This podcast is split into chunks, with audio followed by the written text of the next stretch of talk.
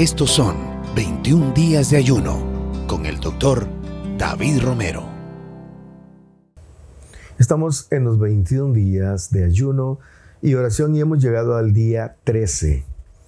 Ese día vamos a meditar eh, eh, en este. Es como una pregunta. ¿Cómo se reconoce a un cristiano? La referencia está en el Evangelio según San Lucas, capítulo 6, los versículos del 43 al 45. Es fácil reconocer un árbol por el fruto que da.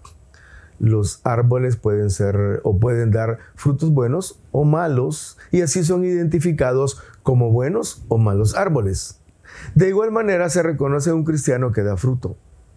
Dios nos llama a ser buenos hijos y mostrar un testimonio impecable. El fruto que demos será muy importante al mostrarnos ante los demás. Procuremos entonces dar un buen fruto y que sea abundante para la gloria de Dios.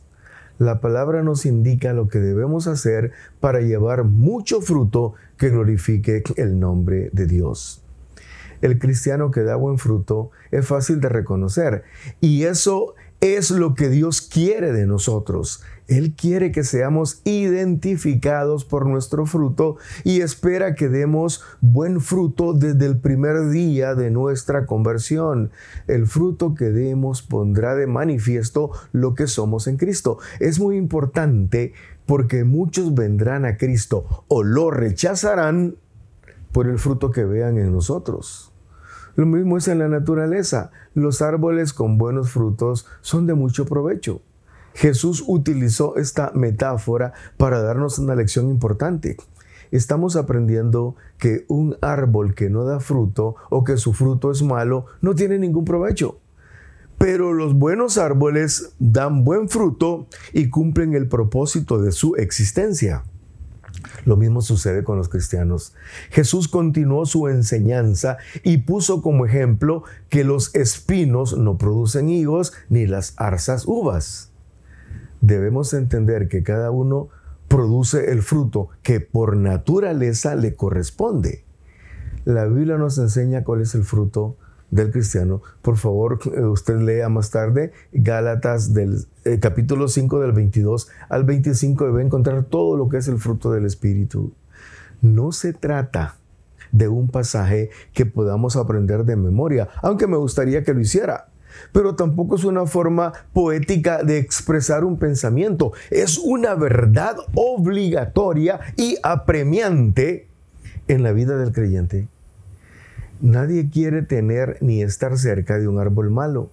Los espinos son dañinos y las zarzas no tienen ninguna utilidad. Y es imposible que den algo bueno. En cambio, los buenos cristianos manifiestan lo que hay en su buen corazón. Somos lo que tenemos en el corazón. Si guardamos un buen tesoro, nuestro fruto será bueno. Pero si en el corazón hay cosas malas, los frutos serán malos. Lo que tenemos en el corazón decidirá el fruto que vamos a dar. ¿Qué es lo que guardas en tu corazón? Tal vez estás haciendo cosas que no deseas, pero no puedes detenerte. Es probable que sepas que lo que haces está mal, pero sigues haciéndolo. Debes revisar lo que guardas en tu corazón. ¿Cómo puedes saber si eres un buen o un mal cristiano? Por el fruto que das. Vamos a orar delante del Señor y tenemos algunas peticiones que debemos eh, tomar en cuenta este día. Oremos para que Dios nos haga buenos cristianos que la conducta de los demás no afecte nuestra forma de comportarnos. Que Dios nos ayude a alejarnos de resentimientos, chismes y calumnias y que todos nos identifiquen como personas dignos de ser llamados hijos de Dios. Oremos. Le quiero dar tiempo a usted y una pausa para que pueda agregar sus peticiones y para que pueda orar ahí donde usted está o con su familia. Vamos a hacerlo y después regreso para la oración final.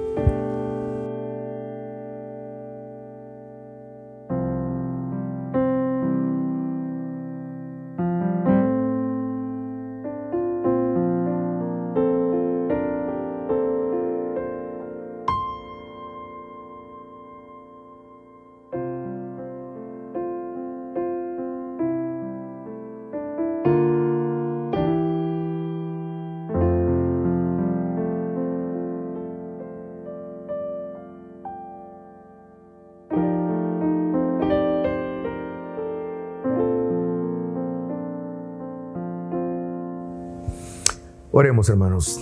Padre, en el nombre de Jesús venimos delante de ti a pedir en este momento que nos ayudes a ser buenos cristianos.